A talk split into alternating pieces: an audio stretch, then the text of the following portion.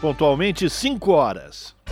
Começa agora Jornal Brasil Atual, edição da tarde. Produção em parceria com Brasil de Fato. As notícias que os outros não dão.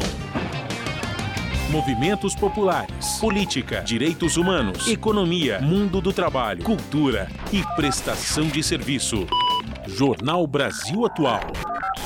Edição da tarde. Olá, hoje é sexta-feira, minha gente, dia 22 de julho. Eu sou o Rafael Garcia, junto com a Larissa Borer, apresentando a saideira da semana, mais uma edição do Jornal Brasil Atual. E estas são as manchetes de hoje. Presidente Lula reafirma a intenção de reabrir o Ministério da Cultura se eleito. Em evento com artistas em Recife, Lula enfatizou a cultura feita fora do Sudeste e sua viabilidade como atividade econômica do país. Dilma Rousseff rebate as afirmações feitas pelo seu ex-vice, Michel Temer, de que o impeachment não foi um golpe. Em nota, a ex-presidenta afirma que Temer não engana mais ninguém e o que se conhece dele é mais que suficiente para evitá-lo. Movimentos sociais brasileiros vão aos Estados Unidos para alertar deputados, senadores e entidades da sociedade civil estadunidense sobre as ameaças enfrentadas pelo sistema eleitoral brasileiro no pleito de 2022. Com 14 pré-candidaturas já apresentadas aos governos estaduais, o partido de Bolsonaro, Partido Liberal, não tem mulheres entre os nomes escolhidos. Partidos de esquerda são responsáveis pelo registro de mais da metade das mulheres que disputarão o executivo dos estados. Ministro Alexandre de Moraes, do STF, decreta prisão e autoriza buscas e apreensões contra um homem identificado como Ivan Rejane Pinto, que disse que iria caçar integrantes do tribunal e lideranças de esquerda, como o ex-presidente Lula. Ministério Público Federal denuncia os três acusados pelos assassinatos do indigenista Bruno Pereira e do jornalista britânico Don Phillips. Eles se tornam réus por duplo homicídio qualificado e ocultação de cadáver. Pesquisa Nacional por Amostra de Domicílios do IBGE mostra que a população brasileira envelhece, mulheres e negros mantêm maioria. Governo de São Paulo prorroga o prazo para que pessoas com deficiência façam o pedido de isenção do pagamento do IPVA até o dia 30 de novembro. Receita libera consulta ao terceiro lote de restituição do imposto de renda. O crédito bancário para mais de 5 milhões de contribuintes será realizado no dia 29. São 5 horas 3 minutos, horário de Brasília. Participe do Jornal Brasil Atual Edição da Tarde por meio dos nossos canais nas redes sociais. facebook.com Rádio Brasil Atual. Instagram, arroba Rádio Brasil Atual. Twitter, arroba RA Brasil Atual ou pelo WhatsApp, o número é 11 96893 7672. Você está ouvindo? Jornal Brasil Atual, edição da tarde. Uma parceria com Brasil de Fato. Na Rádio Brasil Atual. Tempo e temperatura.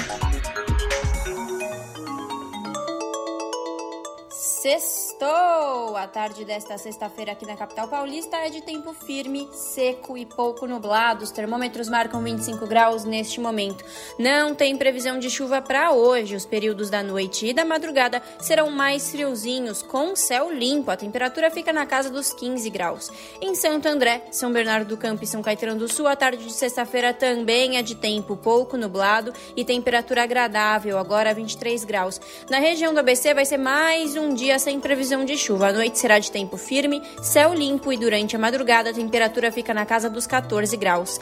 Tempo ensolarado e seco também na tarde desta sexta-feira em Mogi das Cruzes, agora 23 graus. Não tem previsão de chuva em Mogi. Os períodos da noite e madrugada serão de tempo firme e ventinho mais gelado. A temperatura fica na casa dos 12 graus. E na região de Sorocaba, interior de São Paulo, a tarde de sexta-feira também é de tempo seco, pouco nublado. Agora 27 graus. Sem tem de chuva em Sorocaba. Durante a madrugada, a temperatura fica na casa dos 16 graus. Logo mais eu volto para falar como fica o tempo neste final de semana. Na Rádio Brasil Atual, está na hora de dar o serviço. São 5 horas e 5 minutos. Vamos saber como é que está o trânsito aqui na cidade de São Paulo. Final da tarde dessa sexta-feira, a CET, a Companhia de Engenharia de Tráfego, informa que no momento são 51 quilômetros de ruas e avenidas com trânsito monitorado que apresentam lentidão. As zonas oeste e sul, cada uma delas com 15 quilômetros, são as mais congestionadas. Depois vem a região norte com 12, região central com 5 e, por fim, zona leste, 4 quilômetros de lentidão. O trabalhador, a trabalhadora que precisa pegar o trem do metrô, não vai encontrar nenhum problema, segundo o, a companhia de, do metropolitano, né? O, o metrô diz que está tudo tranquilinho, as cinco linhas, quatro, cinco linhas. Azul, verde, vermelha, prata, amarela, lilás, seis linhas, tudo tranquilo. A CPTM diz a mesma coisa para as sete linhas que cruzam a região metropolitana de São Paulo, tudo com operação normal, segundo a CPTM. E agora a gente vai saber como é que está a situação das estradas que levam para a Baixada Santista, para o ABC. Segundo a concessionária que administra o sistema, a rodovia dos imigrantes, vamos lá, tem bastante problema, viu gente? Rodovia dos imigrantes, no sentido São Paulo, vai ter um quilômetro de trânsito lento, segundo a concessionária, do 53 ao 52. Esse trânsito lento é reflexo de um acidente. Na rodovia Anchieta, tem um trânsito lento também na descida para o litoral, do 54 ao 55 a concessionária diz que são outros motivos, provavelmente excesso de veículos, né? Na descida da Serra, na rodovia da Anchieta. Lá na Baixada, rodovia Cônigo Domênico Rangoni, no sentido Guarujá Litoral Norte, o trânsito está congestionado por conta de uma interdição parcial, obra que está fazendo a interdição parcial da via do 257 ao 269. Aí já é complicado, né? São 12 quilômetros de trânsito congestionado no sentido litoral norte, pela rodovia Cônigo Domênico Rangoni. Péssima escolha nesse momento, viu, gente? E a rodovia Padre Manuel da Nóbrega, no sentido de São Paulo, também tem 2 quilômetros de trânsito congestionado, segundo a concessionária, por motivos variados. Que vai saber o que é isso? A gente vai tentar fazer contato com a Ecovias para eles explicarem o que, é que são esses motivos outros que fazem com que o trânsito fique congestionado. Então essa é a situação do trânsito. Se você está indo só para o ABC ou voltando do ABC para São Paulo agora, pela Anchieta Imigrante, está tudo tranquilo, segundo a concessionária. Zé Pereira na Rádio Brasil Atual, 98.9 FM. As notícias que as outras não dão, as músicas que as outras não tocam.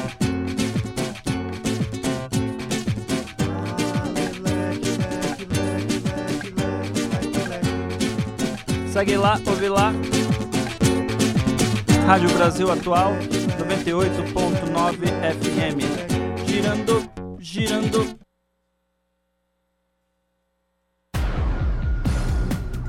Jornal Brasil Atual. Edição da tarde. 5 horas mais 8 minutos.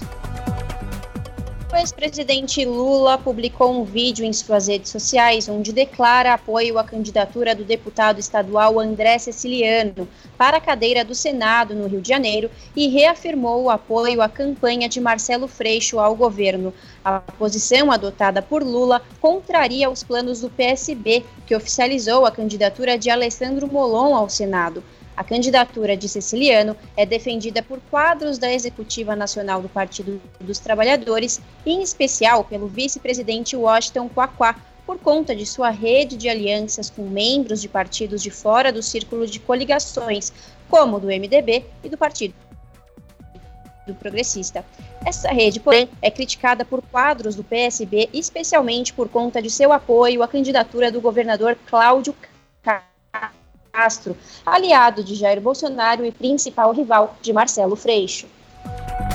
5 horas 9 minutos e com artistas no Recife, o ex-presidente Lula reafirmou a intenção de reabrir o Ministério da Cultura se for eleito.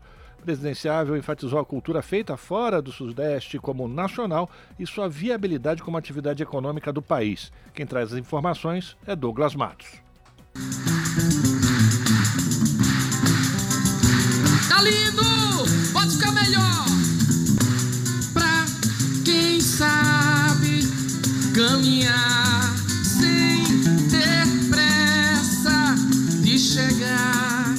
Ao som de muita música, orquestras, da rabeca e tambores, centenas de artistas e fazedores de cultura popular de Pernambuco se reuniram no Teatro do Parque, no Recife, para o um encontro Vamos Juntos pela Cultura, nesta quinta-feira, dia 21, com o presidenciável Luiz Inácio Lula da Silva, o vice Geraldo Alckmin, além dos pré-candidatos ao governo e Senado Danilo Cabral do PSB e Teresa Leitão do PT. Um dos destaques do evento foi a participação dos cineastas pernambucanos Kleber Mendonça Filho e Juliano Dornelles, diretores de clássicos do cinema brasileiro como Recife Frio de 2009 e Bacurau de 2019. O destaque foi para a intenção do ex-presidente de recriar o Ministério da Cultura. Além disso, o tom do discurso foi o da necessidade de o Estado visualizar a cultura feita fora do Sudeste como nacional e dar visibilidade e reconhecimento ao setor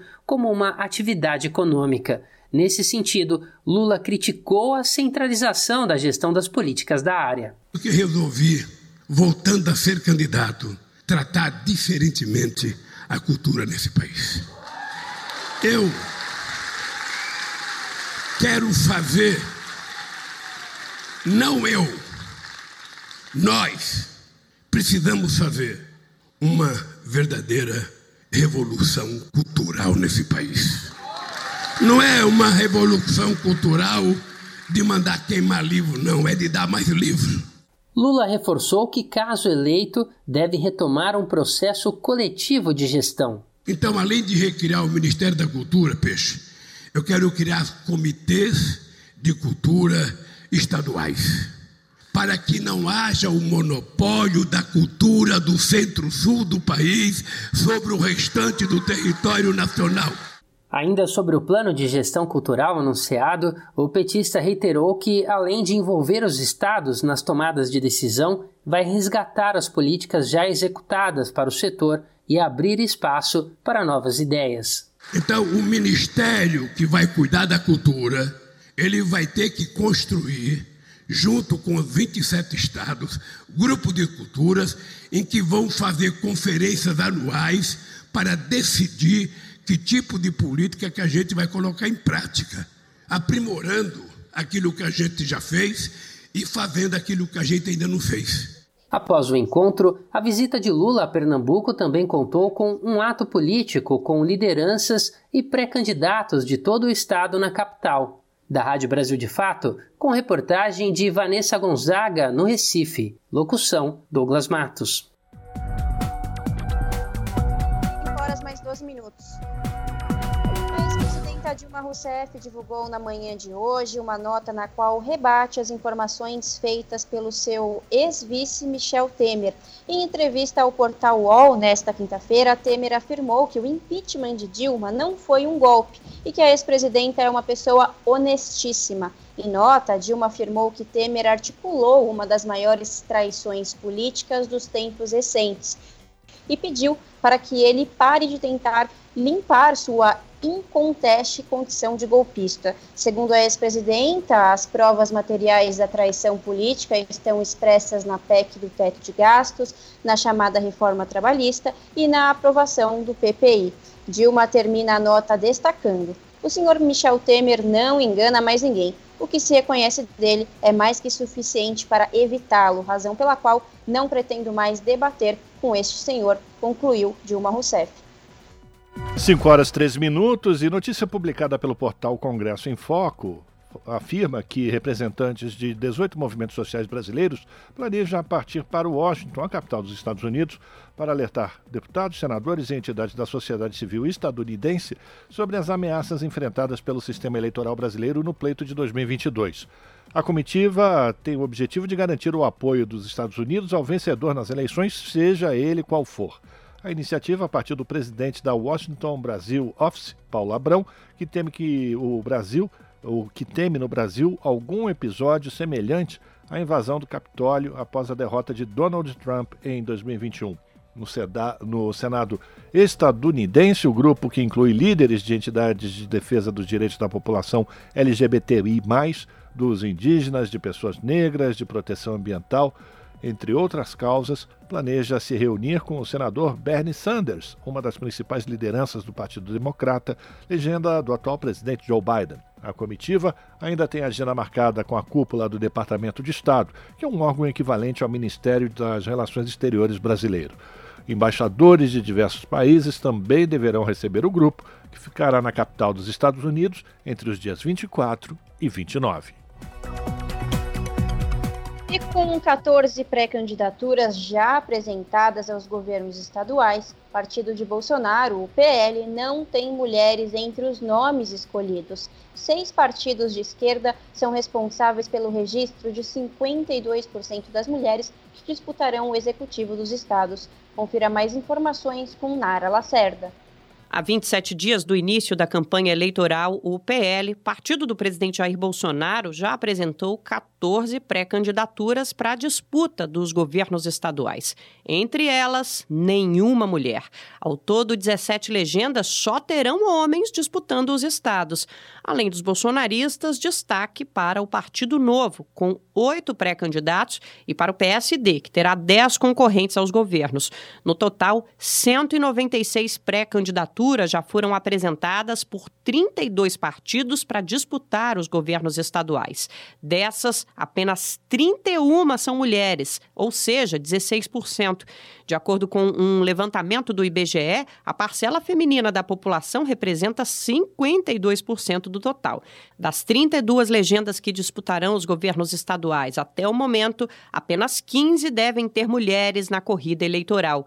A cientista política Maíra Goulart afirma que a cultura dos brasileiros não acompanha a legislação quando o tema é a participação feminina na política. Né? E a gente tem acompanhado a relação entre as mudanças institucionais, né, criação de incentivos às candidaturas e da representatividade das mulheres na política, seja por meio de cotas na nominata, né, no lançamento das candidaturas, seja por meio de reserva de fundo eleitoral para financiamento dessas candidaturas. E o que a gente observa muitas vezes é que as mudanças institucionais, elas não são acompanhadas de uma reação na representatividade das mulheres, ou seja, na efetiva eleição de mulheres da forma como a gente desejaria, ou gostaria, ou esperaria porque essas transformações são moleculares, avançam muito gradualmente. E nesse sentido, o que, que a gente entende, né? Que é muito difícil mudar via institucional, via institucional, via legislação, mudar uma mentalidade, mudar uma cultura. Seis partidos de esquerda, PT, PSOL, PCdoB, PSTU, PCB e UP, são responsáveis por mais de metade de todas as pré-candidaturas femininas. Somente três pré-candidatas lideram as pesquisas de intenção de votos nos 27 estados. Duas delas, à esquerda e lulistas, Fátima Bezerra, do PT, no Rio Grande do Norte, e Marília Arraes, do Podemos, em Pernambuco. Já a bolsonarista Tereza Surita, do MDB, que foi prefeita de Boa Vista por cinco vezes, lidera a corrida eleitoral para o governo de Roraima. A professora Maíra Goulart explica que geralmente há uma diferença bem definida no perfil das pré-candidatas de direita e de esquerda. Porque mulheres eleitas em partidos de esquerda tendem a estar mais ligadas à representação substantiva de pautas identificadas com o feminismo, com os direitos reprodutivos. Enquanto as mulheres de partidos mais à direita, elas se focam em ideais de mulher ainda muito presos ao patrimonialismo, ao patriarcado em especial, né? Ao patriarcado. E isso faz com que a representação se dê sob uma chave descritiva e não, pra, e não propriamente substantiva. Elas não representam um avanço das pautas femininas ou um avanço em modelos de sociedade é, mais igualitários para as mulheres. Ainda não há registro de pré-candidatura de mulheres em oito estados: Bahia, Espírito Santo, Maranhão, Pará, Paraíba, Rondônia, Santa Catarina, São Paulo e Tocantins. Historicamente, no Brasil, apenas oito mulheres em seis estados já foram eleitas para o cargo de governadora. De São Paulo, da Rádio Brasil de Fato, com reportagem de Igor Carvalho, locução Nara Lacerda. 5 horas e 19 minutos. O ministro Alexandre de Moraes, do Supremo Tribunal Federal, decretou a prisão temporária e autorizou buscas e apreensões contra o homem identificado como Ivan Rejane Fonte Boapinto, que disse que iria caçar integrantes do tribunal e lideranças de esquerda, como o ex-presidente Lula. Ele foi preso pela Polícia Federal hoje em Belo Horizonte. Essa informação foi publicada pelo portal UOL. Identificado nas redes sociais como terapeuta Ivan ou terapeuta Papo Reto, Ivan é simpatizante de Jair Bolsonaro.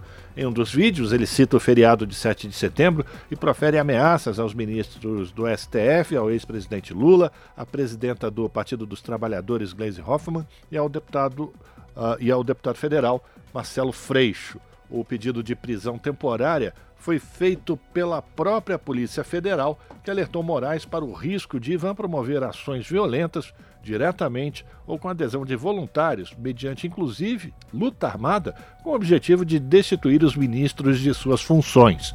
As pessoas, a pessoas próximas, para pessoas próximas, o ministro Alexandre de Moraes tem dito que ameaças e ataques como os proferidos por Ivan não serão tolerados. E o ex-deputado e ex-presidente da Câmara dos Deputados, Eduardo Cunha, teve seus direitos políticos devolvidos e está liberado para disputar as eleições e ocupar cargos federais. Cunha divulgou que é pré-candidato a deputado federal por São Paulo. A decisão de ontem é do desembargador Carlos Brandão, do Tribunal Regional Federal da Primeira Região, que ainda pode ser revista. Em março deste ano, Cunha se filiou ao PTB transferiu seu domicílio eleitoral para São Paulo e anunciou que disputaria um cargo de deputado federal. Na época, Cunha ainda estava inelegível pela lei da ficha limpa, uma vez que seu mandato como deputado foi cassado em 2016. A decisão se deveu a declarações falsas do então deputado sobre a existência de contas no exterior. E em partida de futebol com jogadores da Frente de Evangélicos pelo Estado de Direito, o cantor Chico Buarque destaca a importância da luta dos evangélicos contra a cultura de morte. Do Rio de Janeiro, as informações com Eduardo Miranda. O cantor e compositor Chico Buarque, de 78 anos, reuniu seu tradicional time de futebol, o Politeama, para uma partida de confraternização com o time da Frente de Evangélicos pelo Estado de Direito na última quinta-feira. A partida foi disputada em um campo no Recreio dos Bandeirantes, na zona oeste do Rio de Janeiro. Antes do início do jogo, já em campo, Chico recebeu de presente cestas de produtos da reforma agrária de integrantes do MST. O músico também recebeu a Bíblia Pobreza e Justiça, com dois mil versículos destacados sobre o tema. A entrega foi feita por Nilza Valéria Zacarias, membro da nossa Igreja Brasileira e colunista do Brasil de Fato do Rio de Janeiro. Chico Buarque agradeceu e afirmou a importância do grupo contra o proselitismo e o ódio. Não tem religião, tem força cristã. Acho que nesse momento a luta de vocês é da maior importância, é urgente, é, é o que há de mais importante. Fazer, tentar desfazer o que foi, foi criado, a má imagem ficaram alguns evangélicos por causa dessa cultura da morte. Nas palavras de um dos coordenadores da Frente de Evangélicos pelo Estado de Direito, o pastor Ariovaldo Ramos, a confraternização foi uma verdadeira celebração à esquerda, com gente que crê e gente que está militando há bastante tempo. E é um que nós chamamos na, na nossa fé de estender a destra da comunhão. Eles estão estendendo a dessa de comunhão para a gente, a gente para eles, e dizendo que estamos todos juntos, lutando pela mesma causa e trabalhando pela mesma eleição.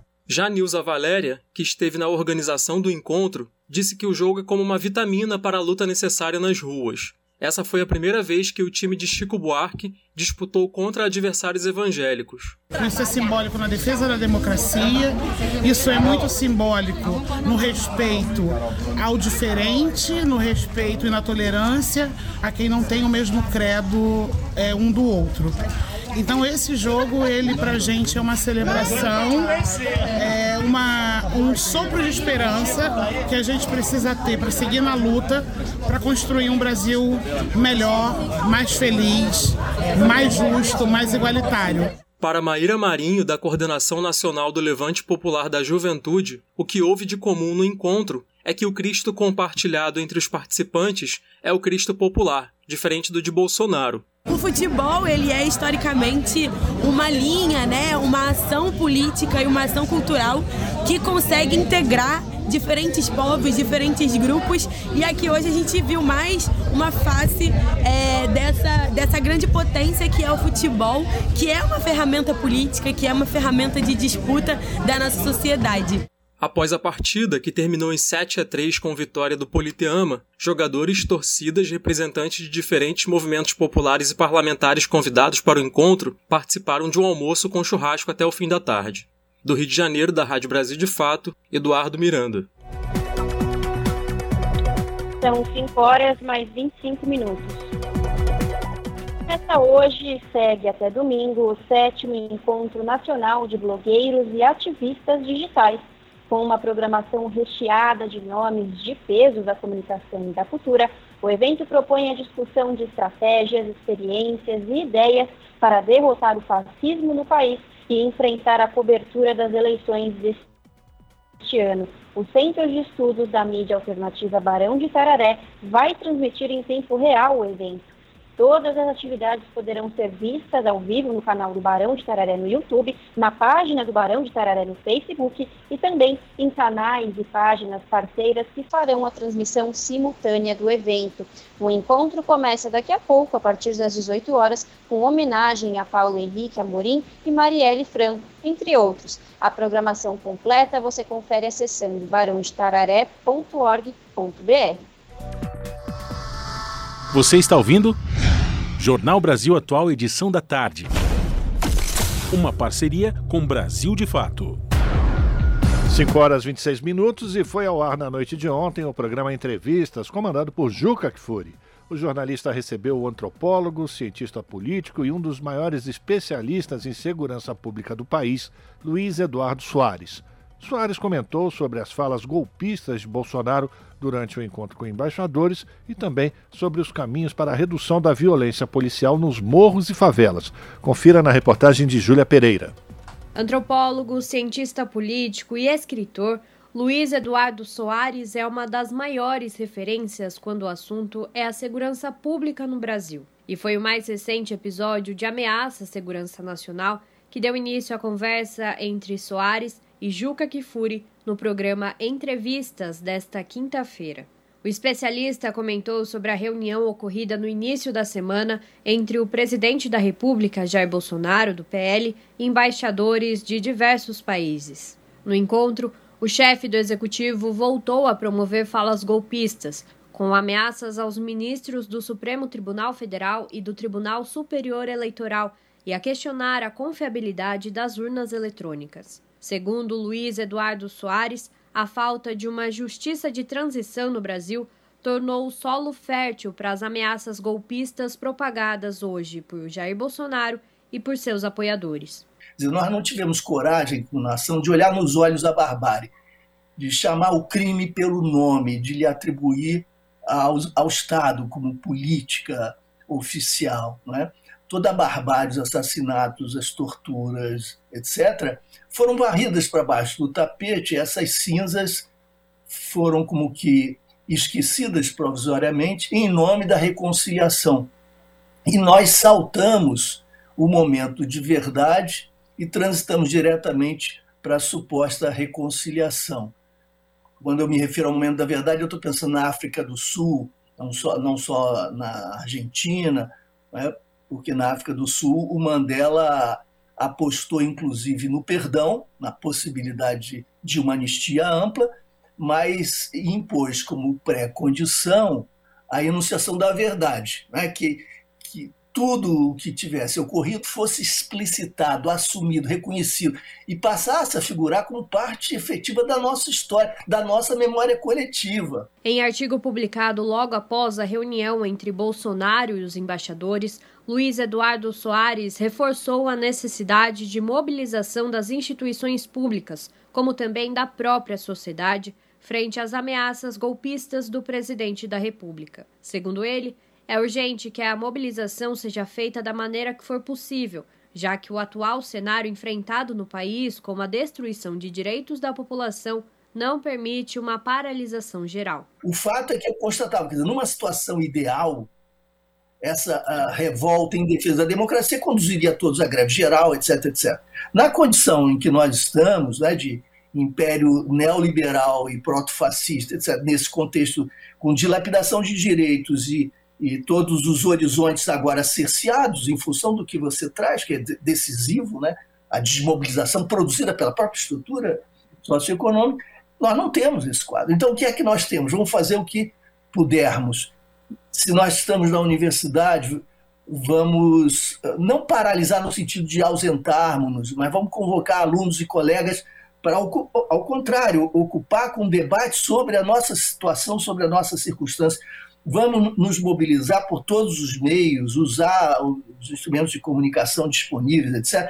Não vamos mais daqui em diante normalizar, naturalizar. Luiz Eduardo Soares tem uma longa trajetória na vida pública. Foi secretário nacional de Segurança Pública, subsecretário de Segurança Pública e coordenador de segurança, Justiça e Cidadania do Estado do Rio de Janeiro, além de secretário municipal de Prevenção da Violência em Porto Alegre, no Rio Grande do Sul, e em Nova Iguaçu, no Rio. A experiência permitiu que Soares acompanhasse de perto os episódios de repressão policial nos morros e favelas do país. A mais recente operação, realizada ontem pela Polícia Militar em conjunto com a Polícia Civil no Complexo do Alemão, zona norte do Rio de Janeiro, deixou ao menos 18 pessoas mortas. Para o antropólogo e cientista político, a eleição de Lula como presidente da República em outubro pode ser o caminho para a diminuição da violência das forças do Estado contra a população, o contrário do que ocorre hoje, com Bolsonaro incentivando a repressão. Eu acho que não há mecanismos hoje,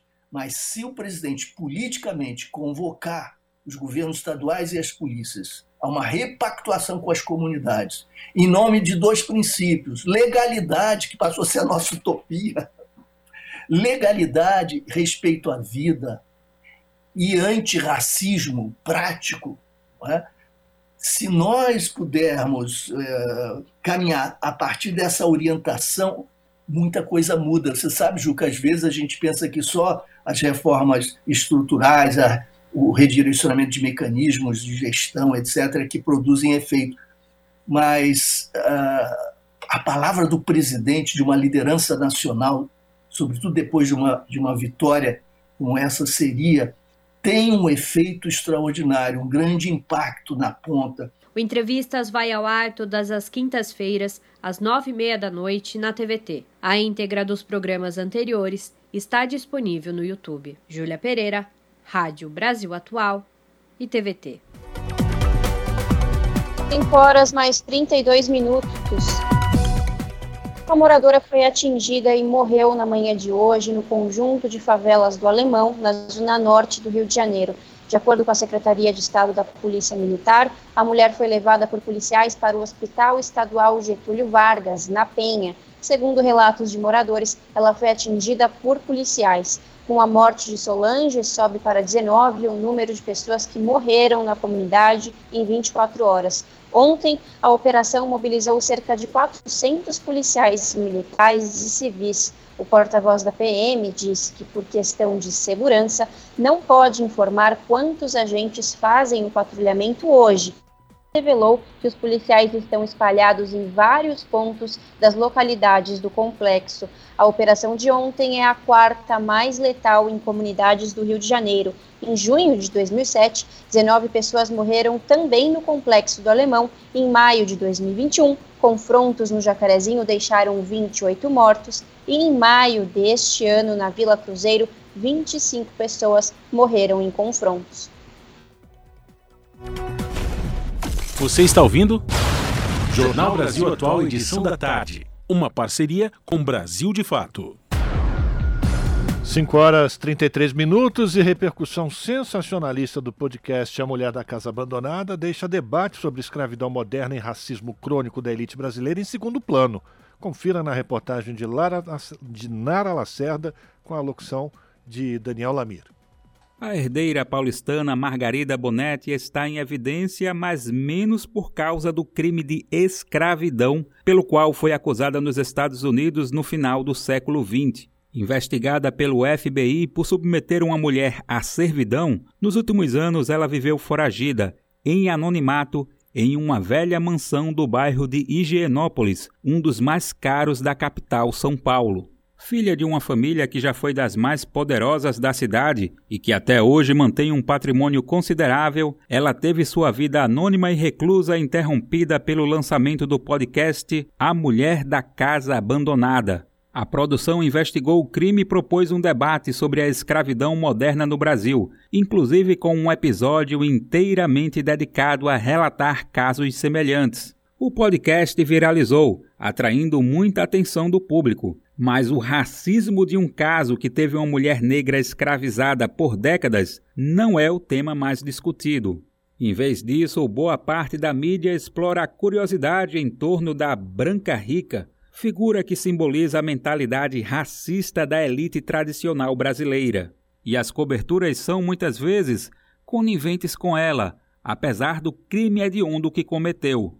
A pesquisadora Thais Oliveira, que compõe o grupo de pesquisa em comunicação antirracista e pensamento afrodiaspórico da Intercom, Sociedade Brasileira de Estudos Interdisciplinares da Comunicação, analisou o caso. A mídia, de modo geral, ela trata as questões raciais de uma forma bastante leviana né? Sem respeito com a nossa história, sem respeito com o contexto, sem respeito com discussões futuras e assim por diante, né? Quando isso vem à tona, eu sempre lembro de uma música do Emicida que fala, né? A dor do judeu choca e a nossa vira piada. A dor do judeu choca, a nossa gera piada. Cana, mata, um clima bucólico, faz melancólico. Lá fui, São Tomé no inferno dos católicos. Claro que o tom soa terrorista. Meu país é um ciclista, fã do Fido Ike Batista. Margarida Bonetti foi investigada e procurada pelo FBI por um ato que está na lista de crimes contra a humanidade. No entanto, nos últimos dias as discussões sobre ela passaram a se concentrar, sobretudo, na fantasia da figura excêntrica, que vive em condições insalubres e tem patrimônio deteriorado. Houve sugestões até mesmo de que Margarida Bonetti é vítima de negligência e abandono do incapaz pela família. Na quarta-feira, dia 20, a Polícia Civil foi até a casa de Margarida Bonetti para investigar as condições em que vive a acusada por trabalho análogo à escravidão. Vizinhos teriam denunciado os riscos no imóvel. A herdeira passou por exames médicos e disse que não quer deixar o local. Do lado de fora, uma multidão de curiosos, jornalistas e influenciadores acompanhavam a operação em tempo real, com transmissões em perfis nas redes sociais e programa policial da TV aberta. Para Thaís Oliveira, as repercussões reforçam uma prática padrão do chamado populismo penal midiático, em que programas de TV julgam e expõem, na maioria das vezes, corpos negros. E na maioria das vezes, esse populismo penal midiático é com corpos negros corpos negros que nem tiveram oportunidade de passar por um processo legal, né, de investigação para ser julgado e assim por diante. Na mesma operação policial que levou uma multidão à mansão deteriorada de Margarida Bonetti, uma famosa da internet que protagoniza ações midiáticas de resgate de animais, tirou um cachorro da casa sob protestos da moradora. A cena viralizou rapidamente. O circo armado, justamente no dia em que foi ao ar o último episódio do podcast de Chico Felite, não passou despercebido por quem criticou a banalização do mal e a jogada para escanteio do debate sobre racismo e escravidão no Brasil. Thaís Oliveira aponta a necessidade de uma reformulação essencial a toda a sociedade brasileira para evitar a distorção de debates tão importantes. Algumas mudanças, nas palavras da pesquisadora, têm potencial de reorientar o debate e poderia ter beneficiado até mesmo o podcast A Mulher da Casa Abandonada. Uma sugestão, por exemplo, seria o Chico Felite, a produção do podcast, convidar esses jornalistas para fazer parte dessa pauta, para desenvolver essa pauta, para tensionar aspectos raciais, para pelo menos tentar diminuir a probabilidade deste conteúdo, que é muito rico, é muito importante para o debate, diminuir a probabilidade de virar trend no TikTok, né? E não dispersar o, a, a razão desse podcast existir. Ao mesmo tempo, Thaís Oliveira afirma que não basta aumentar o número de profissionais pretos e pretas ou simular a representatividade em campanhas antirracistas que não promovem efetiva mudança estrutural. Ela ressalta que até mesmo as instituições brasileiras de pesquisa em comunicação só passaram a criar espaços para discussão racial há alguns meses Thaís Oliveira lembrou ainda que a displicência da mídia e da sociedade frente ao racismo e a desigualdade deixa passar realidades como o do bairro de Higienópolis, junto com Santa Cecília e República Glicério, ser uma região onde há concentração de muitas pessoas em condição de rua. Nem todo mundo que tá é, nem todo mundo que é tá, nem todo mundo que tá é, nem todo mundo que é tá. Da Rádio Brasil de Fato, com reportagem de Nara Lacerda de São Paulo. Locução: Daniel Lamir. Jornal da Rádio Brasil Atual, vamos conversar com Vitor Nuzzi, que é repórter do portal da Rede Brasil Atual. Oi, Vitor, bem-vindo, tudo bem? Olá, Larissa, tudo bem você? Obrigado pelo convite. Tudo bem também, obrigada. Vitor, qual é o destaque do portal da Rede Brasil Atual que você traz hoje para os ouvintes do jornal? Larissa, a gente fez uma matéria sobre uma, uma pesquisa do IBGE, atualizando dados da população brasileira, né? É, mostrando que a população cresceu no, no período que eles analisam, de 2012 a 2021, nesse intervalo né, de 10 anos, nesses 10 últimos anos, a população do Brasil cresceu 7,6, chegou agora a 212,7 milhões de habitantes, é uma estimativa, né? E uma das conclusões da pesquisa é que a nossa população está envelhecendo né, que a, a população abaixo de 30 anos é, diminuiu, né, a, a, não que diminuiu, diminuiu a participação. A gente tem mais gente agora acima de 30 anos, né, essa população que tem crescido no período mais recente. Então tem um certo envelhecimento da população no, na última década. Uhum. E é isso, né? É, as mulheres estão tendo menos filhos, com isso cai a taxa de natalidade, e por outro lado, o que é óbvio, a população vai envelhecendo. E são tantas coisas que a gente começa a pensar em relação a isso, né? Eu, eu acredito que a primeira questão que vem em mente é a questão da previdência social, né, Vitor? Como vai é... ser isso daqui para frente? Exatamente, né, Larissa? É, é, é uma questão né, para se pensar assim, em termos de, de políticas públicas, em termos de, de previdência mesmo, porque vai aumentar. Enquanto você tem é, possivelmente menos gente contribuindo, você vai ter mais gente entrando no sistema de, de previdência daqui para frente.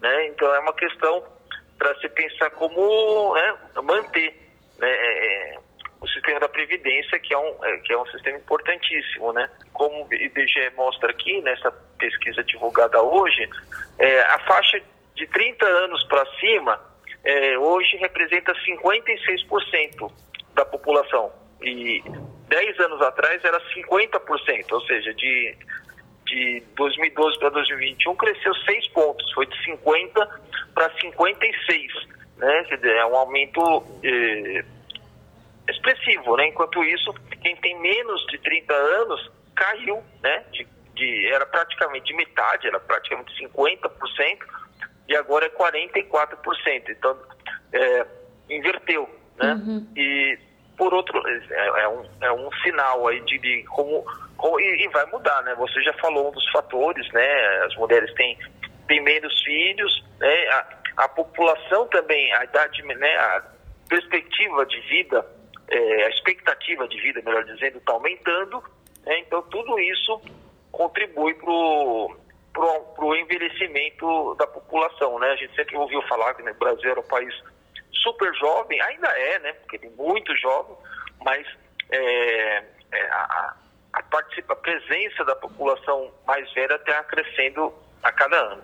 Sim. Outra coisa que a PNAD contínua mostra é que as mulheres continuam sendo maioria, né? E isso, mais velhas. Só que as oportunidades para a população feminina continuam sendo inferior à dos homens, né? E esse é outro reflexo da diferença de, de ocupação, de responsabilidade de gênero, né? Ou seja, desde a adolescência ou muitas vezes desde, desde a infância, as mulheres elas têm um cargo de trabalho muito maior, né? Que faz com que os estudos e a carreira profissional fiquem em segundo, terceiro plano ou às vezes nem, nem, nem venha, né? Fique de fato só no sonho.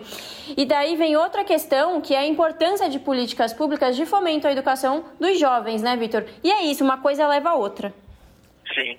É, as mulheres são 51% né, da, da população, é uma, uma taxa que não mudou muito nos últimos anos. Agora, como você falou, é, elas têm jornada dupla, tripla, né? Têm a jornada profissional, tem a jornada de tarefas domésticas, tem a jornada de cuidar de filho, quer dizer, é, e, e, no trabalho, né, todas as, as pesquisas, todos os levantamentos mostram que mesmo é, em funções equivalentes, elas, as mulheres ganham menos do que os homens. E às vezes, é, por exemplo, os bancários divulgaram há pouco tempo um dado em torno de 20% de diferença, é, mesmo considerando que as mulheres têm ensino, anos de ensino, escolaridade superior a dos homens. Ainda assim, elas ganham menos. Né? E, bom, e para citar um outro dado da pesquisa, Larissa, é, também eu, continua assim, a IBGE mostra que a população negra é, também é maioria. Né? Uhum. Né? O, o, IBGE usa uma classificação que é de preto e pardo. Né? É, se a gente for somar esses dois grupos, eles também representam 56% da população, enquanto aqueles que se declaram brancos, o número de pessoas que se declaram brancos diminuiu. É, na verdade, ficou estável. Então, o pretos e pardos, na soma, né, representam 56%, e os brancos são aproximadamente 43% da população. São transformações, né, ou, ou é, mudanças, né, e se a gente for ver por região, né, a diferença é muito grande. Por exemplo, na região norte, é, tem a população negra é muito maior. Aqui, se você pegar aqui na região sul, a população branca é 75%.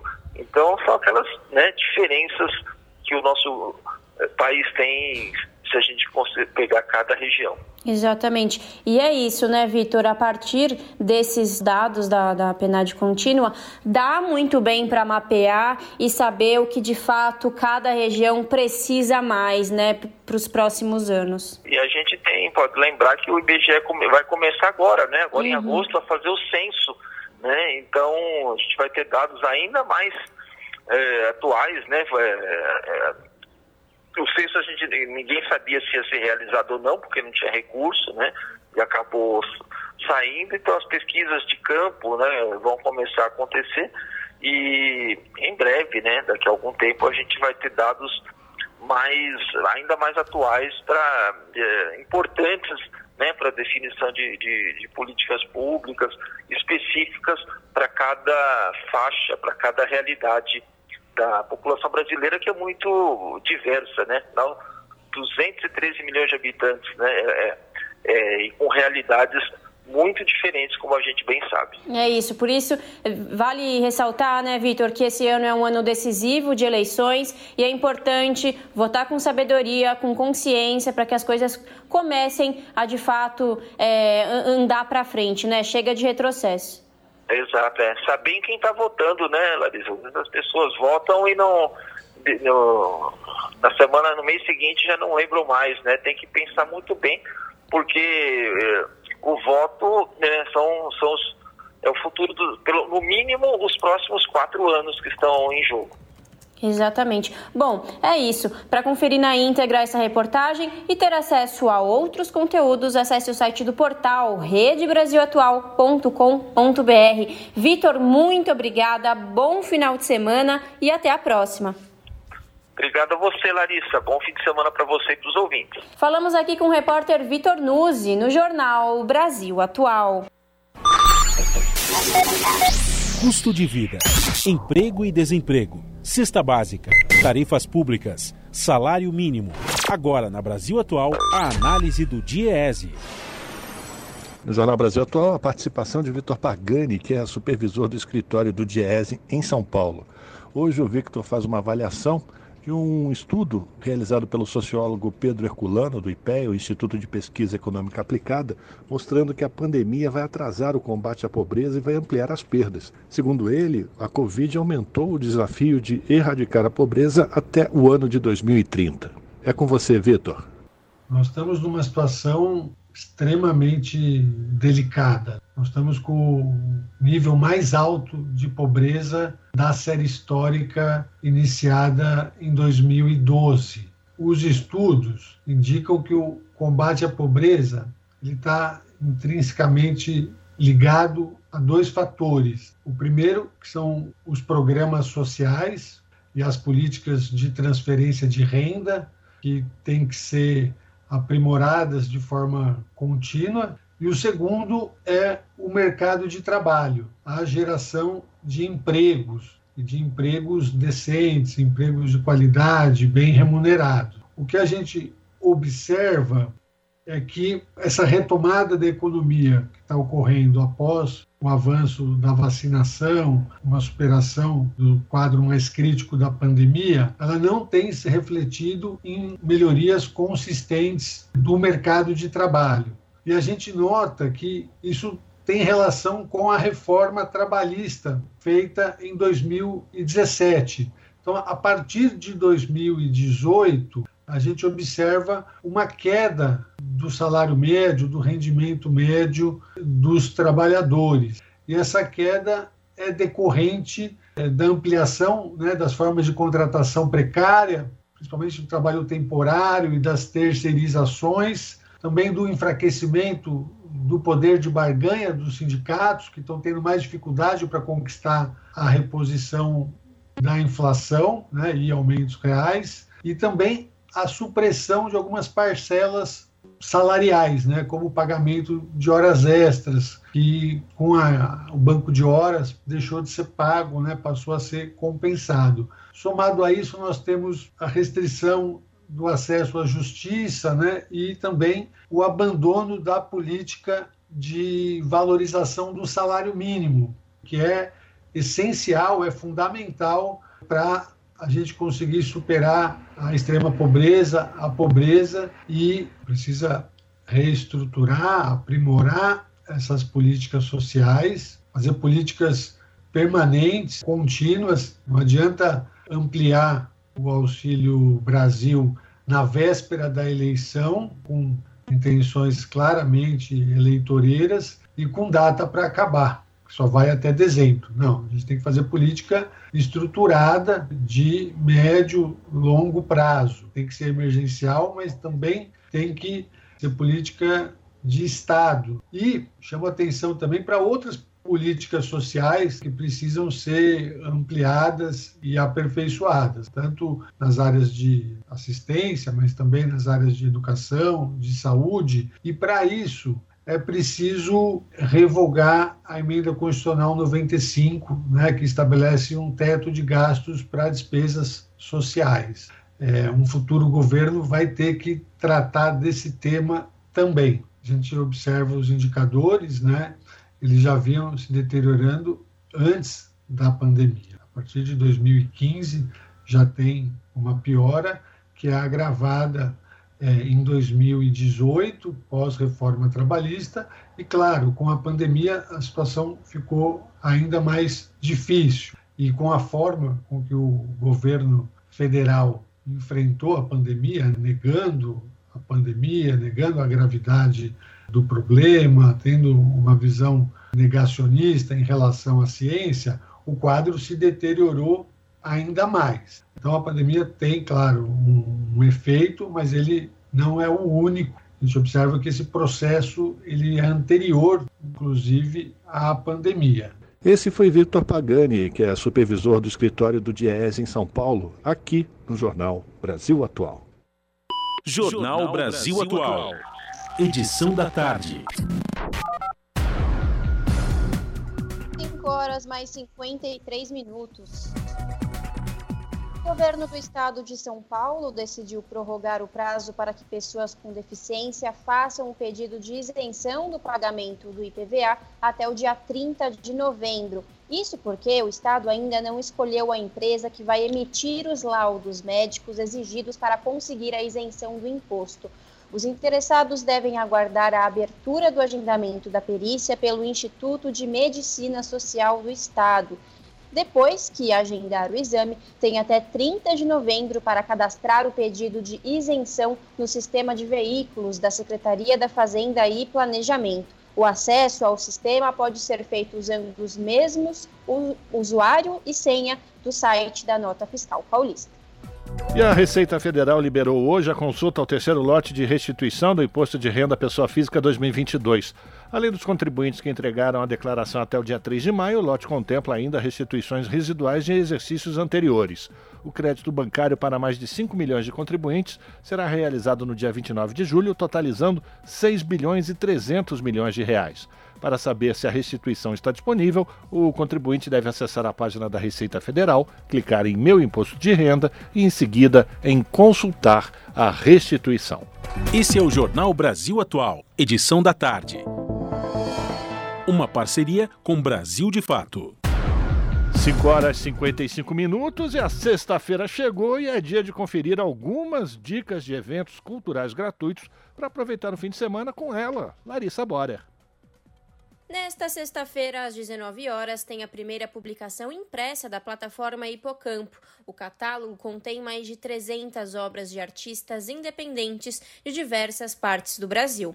Além do lançamento do catálogo, o público também poderá acompanhar a palestra Manutenção do Hipocampo, a preservação da produção artística contemporânea independente e ter acesso a 21 obras com formatos diferentes produzidos por 12 artistas.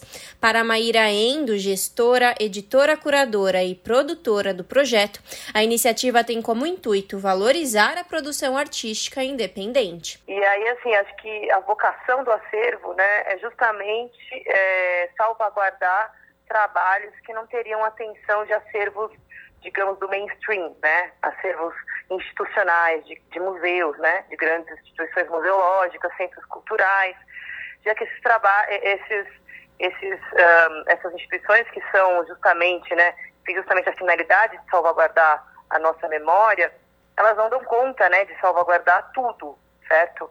É, toda, toda a produção. É preservar a produção dessa cena, valorizar essa cena, valorizar a produção dessa cena e difundir, né, através dessas mostras. A publicação impressa da plataforma Hipocampo é nesta sexta-feira, das seis da tarde às nove da noite, no Espaço Cultural Marieta, Rua Dona Maria Paula, número 96, apartamento 2, centro de São Paulo. A entrada é franca e haverá também distribuição gratuita de 50 exemplares de obras produzidas por artistas parceiros. Para saber mais sobre o acervo, acesse hipocampo.arte.br já no sábado, dia 23 de julho, a Confraria da Dança oferece oficina de dança para crianças e adultos, seguida do lançamento do espetáculo Brinquedos e Inventos para Dançar em versão audiovisual. Diane Ishimaru, coordenadora da Confraria da Dança, explica que este evento é uma forma de fazer crianças e principalmente os adultos a se conectarem com seu corpo através da dança. É uma brincadeira uh, com o corpo, né? Assim, é, a gente vai querer que, que quem participa, tanto as crianças quanto os adultos, é, possam experimentar um pouco da, de, da conversa com o corpo, né? Afinal de contas, a dança é uma linguagem, como linguagem, ela comunica. Então, é essa brincadeira de se comunicar com o corpo. Né? Acho que é um resgate é, da criança de cada um, né? Então a gente quer também estimular um pouco essa, essa criança que está escondidinha dentro de cada adulto para poder se soltar no mundo e, e, e, balançar o esqueleto aí, né? A confraria acontece das 11 da manhã a 1 da tarde na Oficina Cultural Oswald Andrade, Rua Três Rios, número 363, Bom Retiro, São Paulo. E que tal levar a criançada para ajudar a plantar alimentos na horta? É isso mesmo. No sábado e no domingo, o Sesc Campo Limpo fará a oficina Construindo uma Nova Horta Viva. Felipe Pinheiro, do Eco Sapiens, empresa responsável pela gestão do replantio da horta, conta que é muito importante o contato de todos com a terra e com os alimentos. Esse é um trabalho que ele tem um cunho pedagógico, de sensibilização, de aproximação das pessoas, de, de incentivo à apropriação do espaço, que é um espaço fantástico do SESC no Campo Limpo, para as pessoas se apropriarem, despertarem para que qualquer cantinho a gente pode trabalhar com a agricultura e o cuidado com as plantas, ele na verdade é cuidado consigo mesmo, né? Todo mundo tem essa necessidade, todo ser humano tem a necessidade de estar com a natureza e essa relação com a natureza agriculturável, né, uma relação com o canteiro, de uma horta, isso é libertador. Trabalha autoestima, trabalha autossuficiência, autonomia, trabalha vários aspectos essenciais aí para o ser humano. Sábado e domingo, das 10h30 da manhã ao meio-dia e meia, entrada gratuita. A inscrição é feita no próprio local com 15 minutos de antecedência. O Sesc Campo Limpo fica na rua Nossa Senhora do Bom Conselho, número 120, Campo Limpo, São Paulo. Larissa Borer, Rádio Brasil Atual e TVT. Rádio Brasil Atual. Para sugestões e comentários, entre em contato conosco por e-mail redação@jornalbrasilatual.com.br ou WhatsApp DDD 11 96893 7672. Acompanhe a nossa programação também pelo site redebrasilatual.com.br.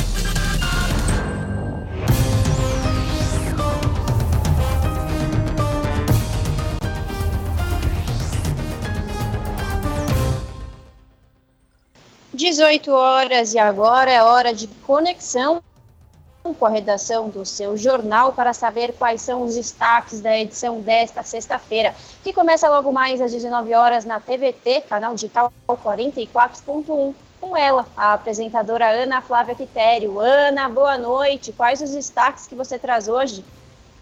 Olá, Lares e Rafa, uma excelente noite a vocês e a todos os ouvintes da Rádio Brasil Atual e vamos aos destaques da edição desta sexta aqui no seu jornal. Bom, vamos começar com a do governador de São Paulo, Rodrigo Garcia, que anunciou a realização de convênio com a Defensoria Pública para garantir assistência jurídica de graça a policiais. De fato, foi publicada a resolução sobre o tema, mas até agora o convênio com a Defensoria não veio a público. Enquanto isso, movimentos sociais alertam que a medida pode violar a Constituição.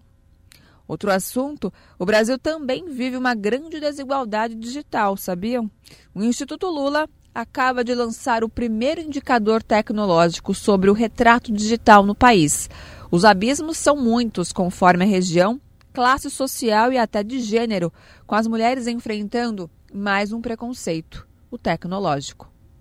E para encerrar os destaques de hoje, os entregadores por aplicativo do Distrito Federal fazem manifestação contra o iFood.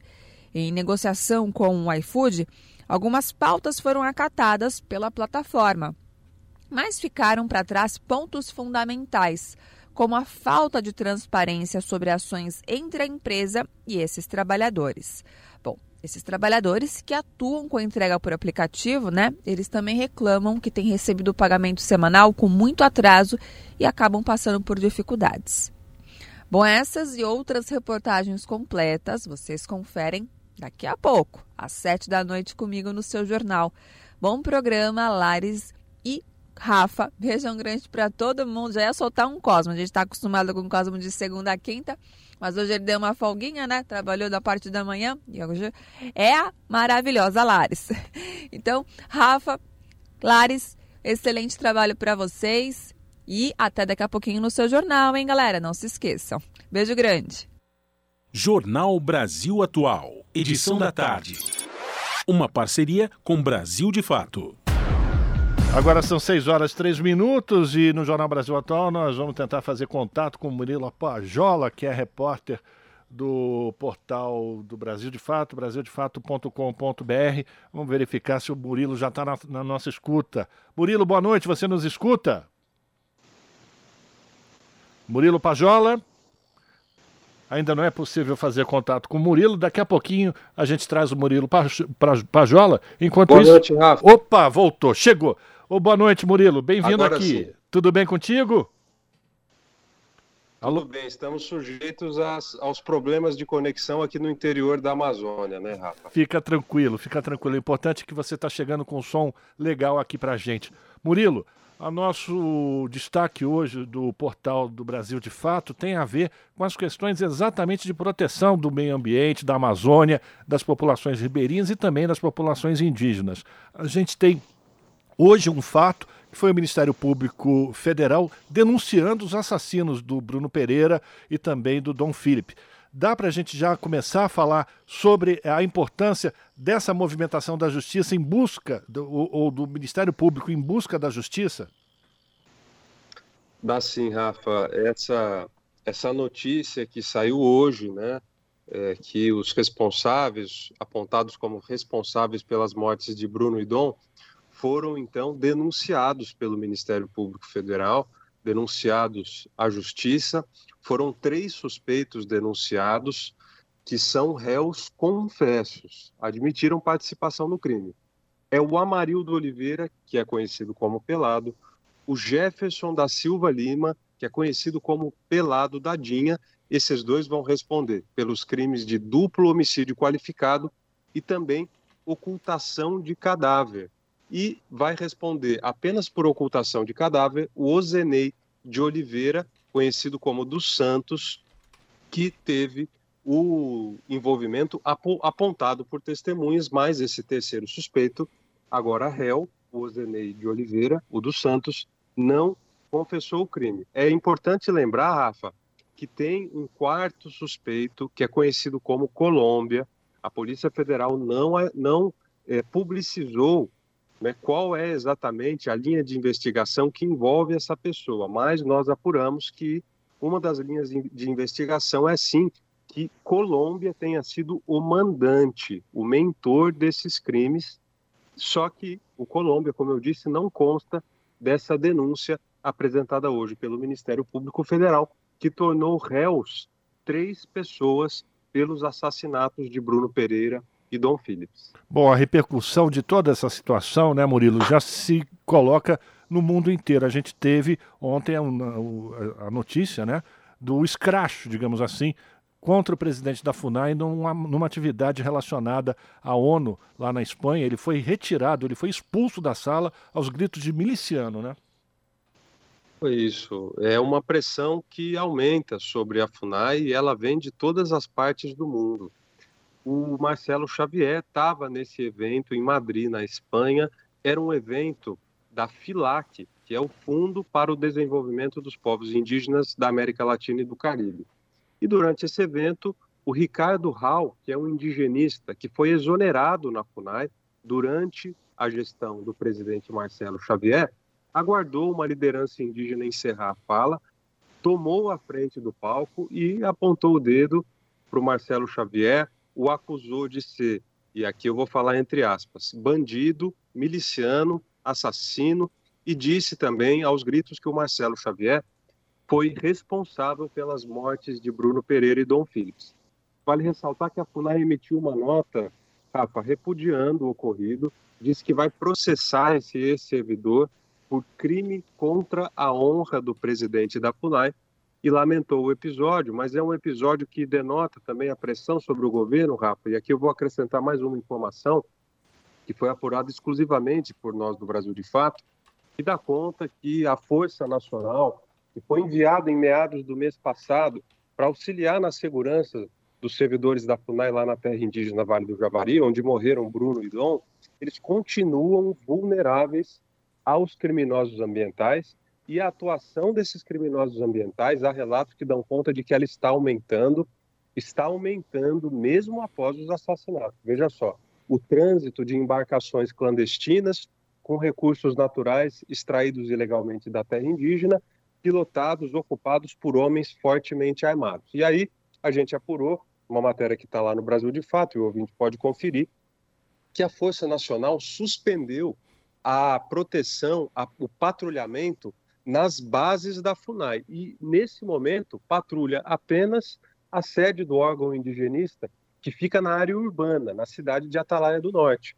Por quê? Porque, segundo é, pessoas que estão no local, estão vivenciando na pele esse momento, elas me informam que a Força Nacional foi destacada, mas sem barcos, em uma região onde o transporte é predominantemente fluvial e também sem armas de grosso calibre para enfrentar não só criminosos ambientais, mas homens ligados ao narcotráfico que utilizam aquela região como rota de escoamento de drogas. Então, como eu já falei numa participação anterior aqui no jornal, na Rádio Brasil Atual, os servidores temem pela vida deles e dizem que é possível e é até provável que mais um episódio de violência ocorra no Vale do Javari.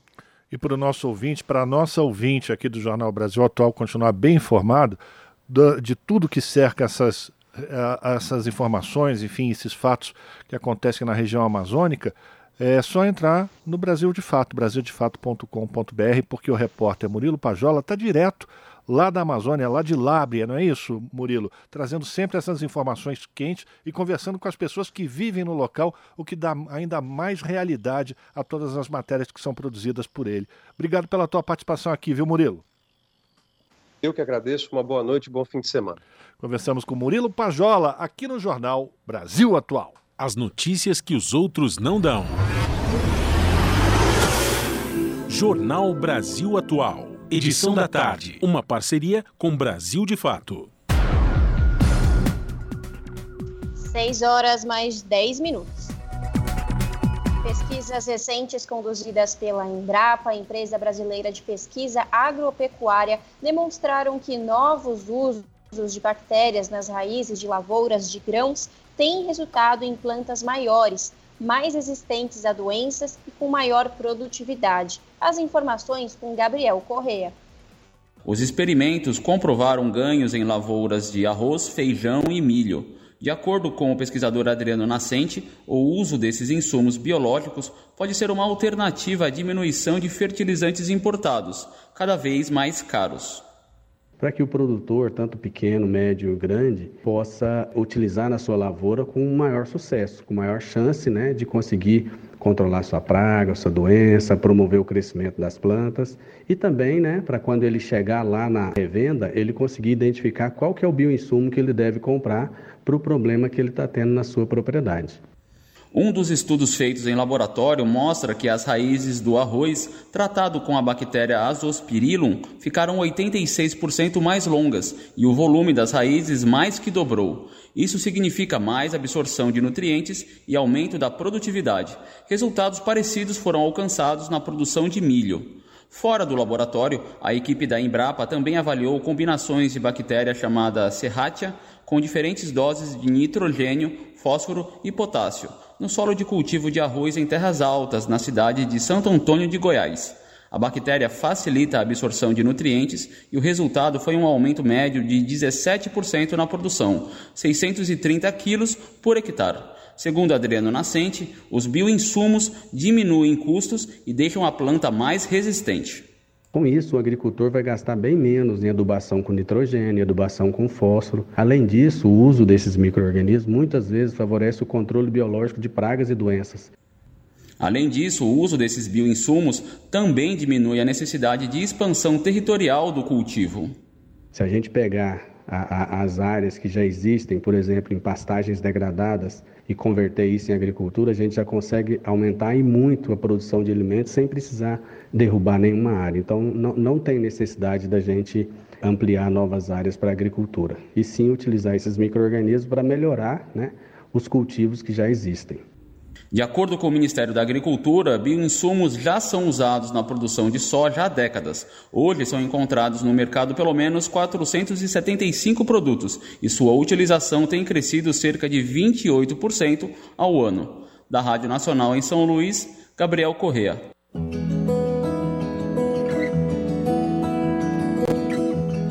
Momento agroecológico.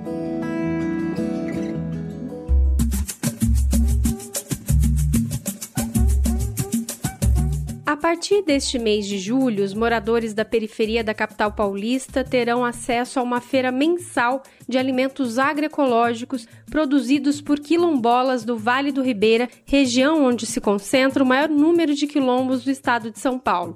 Mandioca, palmito, laranja, cará, arroz pilado, batata doce, banana, abóbora, alface são alguns dos alimentos produzidos nas roças de 16 comunidades quilombolas do Vale do Ribeira. A feira será realizada sempre no primeiro sábado do mês, na zona leste de São Paulo, sendo uma iniciativa do Quilombo Quebrada, uma parceria das mulheres de Ori e Quitanda das Minas com a Cooper que Vale, Cooperativa dos Agricultores Quilombolas do Vale do Ribeira. Adriana Rodrigues, do ISA, o Instituto Socioambiental, é uma das idealizadoras do projeto. Ela conta que a entidade identificou que era preciso ter uma via de escoar a produção que não fosse apenas por meio de políticas públicas alimentares. Nós idealizamos o Quilombo Quebrada como uma estratégia capaz de é, conectar os alimentos quilombolas à população periférica de uma forma que esses alimentos fossem, fossem subsidiados e chegassem até a periferia é, com preços acessíveis. A Coperquivale, que está distribuindo os alimentos na feira, existe há 10 anos com sede em Eldorado, no interior paulista, e recebe o apoio técnico do ISA e parceiros para organizar e escoar a sua produção. O líder quilombola e sócio fundador da cooperativa, Oswaldo Santos, explica que a cooperativa nasce da necessidade de vender o excedente da produção e a diversidade depende da sazonalidade da produção, que pode chegar a ter 80 tipos de alimentos. Enquanto a política de governo demora a chegar, a gente tem que traçar novos caminhos, com parcerias, com apoio, para que a gente mantenha a natureza em pé, os costumes da comunidade. Então é isso que a gente faz aqui no Vale do Ribeira e quer que o Brasil conheça e apoie. E inclusive hoje ela chega até a periferia de São Paulo para ajudar na alimentação daqueles que realmente precisam de alimentos saudáveis, da qual vem das roças das comunidades quilombolas. Oswaldo conta que essa experiência de comercialização agroecológica na periferia começou na pandemia. A cooperativa comercializava parte dos produtos para merenda escolar por meio do PNAE, o Programa Nacional de Alimentação Escolar. Porém, com o fechamento das escolas durante a pandemia, as prefeituras de São Paulo, Santos, Santo André e Cajati suspenderam os contratos. Das roças quilombolas saíram cerca de 330 toneladas de alimentos destinadas às comunidades mais vulneráveis de São Paulo. Aproximadamente 43 mil pessoas foram beneficiadas e 11 municípios atendidos. Oswaldo é agricultor do quilombo Porto Velho. Ele conta que faz taiada, farinha de mandioca, rapadura, feijão e arroz. Ele explica que nos quilombos a prática de agroecologia é centenária uma prática da roça de coivara, que a gente derruba o mato e queima, e depois deixa a mata voltar a crescer, e novamente, prazo de 10, 11 anos, ela volta a ser derrubada de novo para produção do próprio alimento. Então, isso é uma prática que vem de 500 anos de geração para geração dentro das comunidades quilombolas.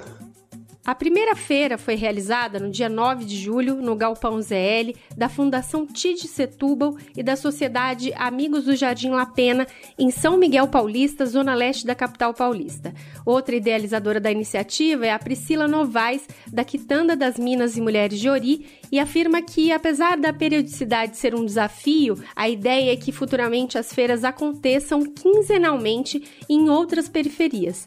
Ela fala da importância dessas trocas dessas duas comunidades negras. É importante que a feira aconteça na periferia de São Paulo, primeiro porque a periferia é composta em sua maioria por pessoas negras e é uma forma de, de se conectar com outro polo de comunidade negra que são os quilombos. Então a, a periferia e os quilombos eles têm muito em comum e tem muitas trocas a fazer.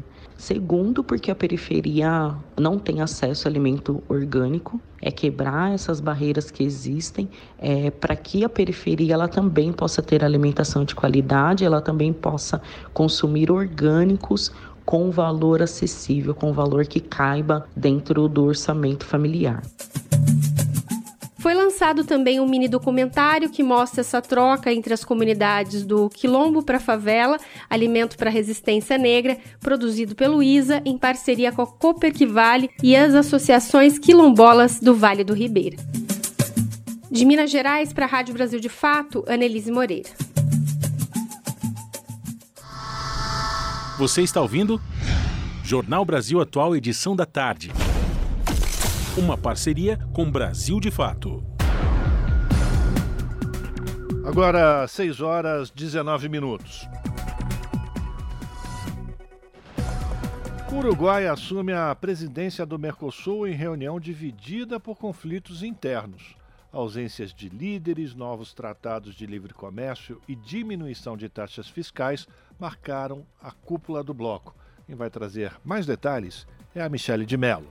O Mercosul, o Mercado Comum do Sul, celebrou sua 60 cúpula de chefes de Estado na quinta-feira, dia 21, com indicação do Uruguai para assumir a presidência pro tempore pelos próximos seis meses. O encontro, que acontece na capital paraguaia, Assunção, é a primeira reunião presencial do grupo após o início da pandemia de Covid-19. O bloco, criado em 1991, é formado pela Argentina, Brasil, Paraguai e Uruguai como membros plenos, já a Bolívia, um membro associado. Juntos, são considerados a quinta maior potência global. O senador uruguaio Daniel Cadiani Gomes, da Frente Ampla e ex-presidente do Parla Sul entre 2019 e 2020, analisa o atual governo na presidência pro tempore do Mercosul.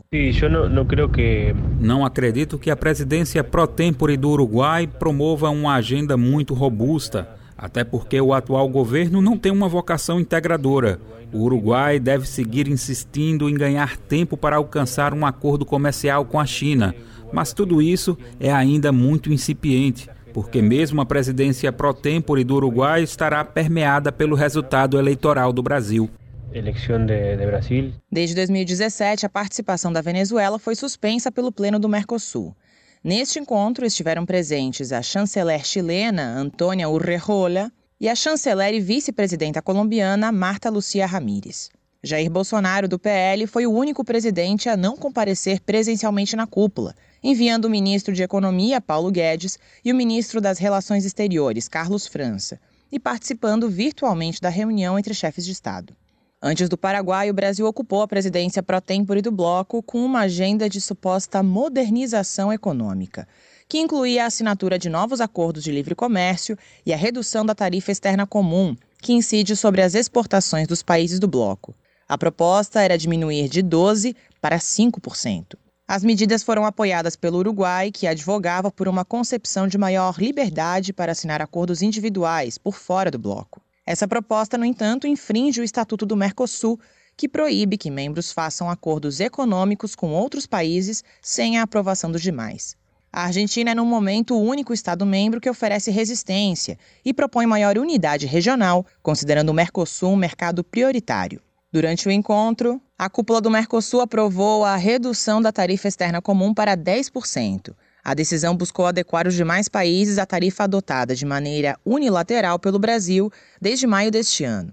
Já em 2019, o Estado brasileiro vinha reduzindo em pelo menos 50% todas as demais taxas alfandegárias. Na última quarta-feira, dia 20, também foi assinado um acordo de livre comércio com a Singapura, apresentado pelo chanceler singapurense Julio Arriola como uma potencial plataforma de acesso do Mercosul ao Sudeste Asiático. Outra proposta em debate é a assinatura de um tratado similar com a China. Apesar do país asiático ser o principal parceiro econômico da América Latina, a medida encontra resistência do Paraguai, o único país da região a manter relações diplomáticas com Taiwan.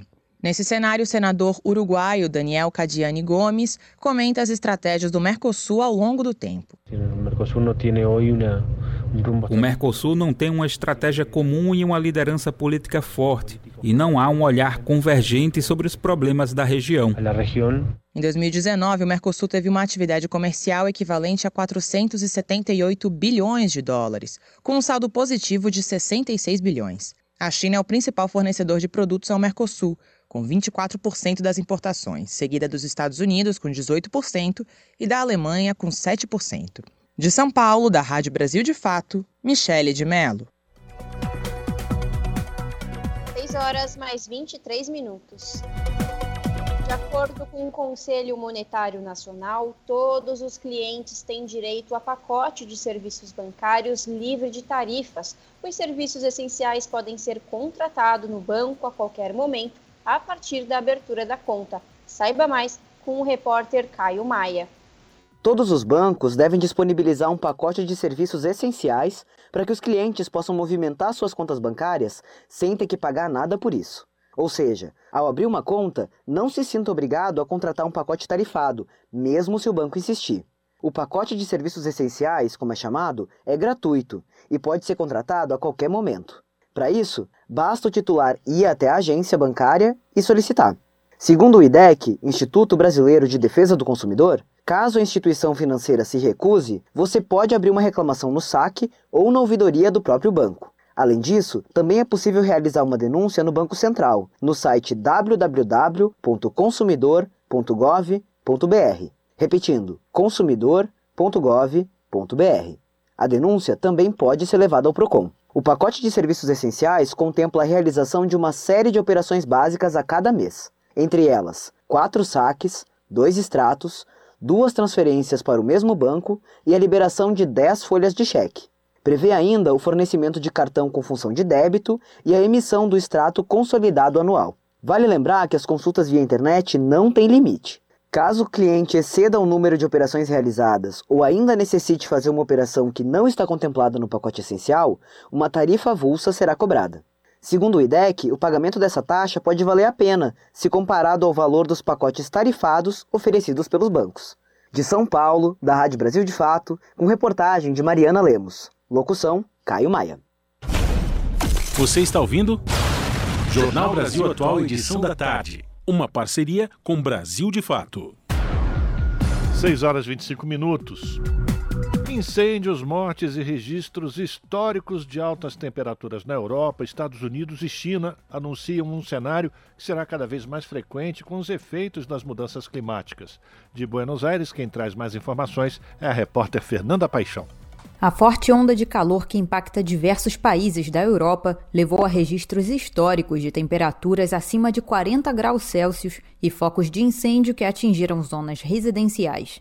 Pelo menos 1.700 mortes foram provocadas pela onda de calor apenas em Portugal e Espanha, e há risco de seca nos próximos meses devido à falta prolongada de chuvas. Além de um cenário propício para os incêndios, como é o caso na Espanha, Portugal, França, Grécia, Bélgica e Itália, a seca também afetará a vegetação e os cultivos. Maria Neira, diretora do Departamento de Saúde Pública e do Ambiente da Organização Mundial da Saúde, disse em conferência de imprensa nesta semana que a situação na Europa é um chamado sobre os custos da mudança climática. Estamos alertando há muito tempo que a mudança climática afeta profundamente a saúde humana. E para isso, devemos alcançar a meta de emissões zero de gás carbônico e acelerar a transição energética para fontes de energia renováveis.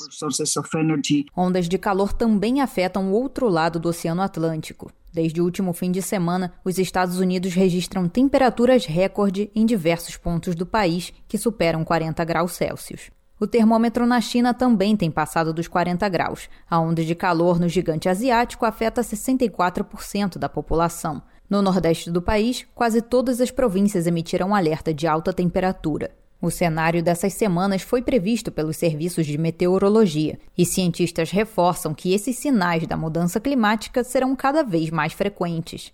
É o que indica a engenheira Paola Gomes, cientista colombiana integrante do relatório do IPCC sobre mudança climática da ONU. E algo que é, digamos, surpreendente. Algo surpreendente é que o calor extremo está aumentando em praticamente todas as regiões do planeta. Isso é algo mais frequente e está comprovado que acontece devido à atividade humana, às mudanças geradas pelas emissões de gases de efeito estufa, por queimar combustíveis fósseis e pelas mudanças do uso do solo, que afetam a composição química da atmosfera.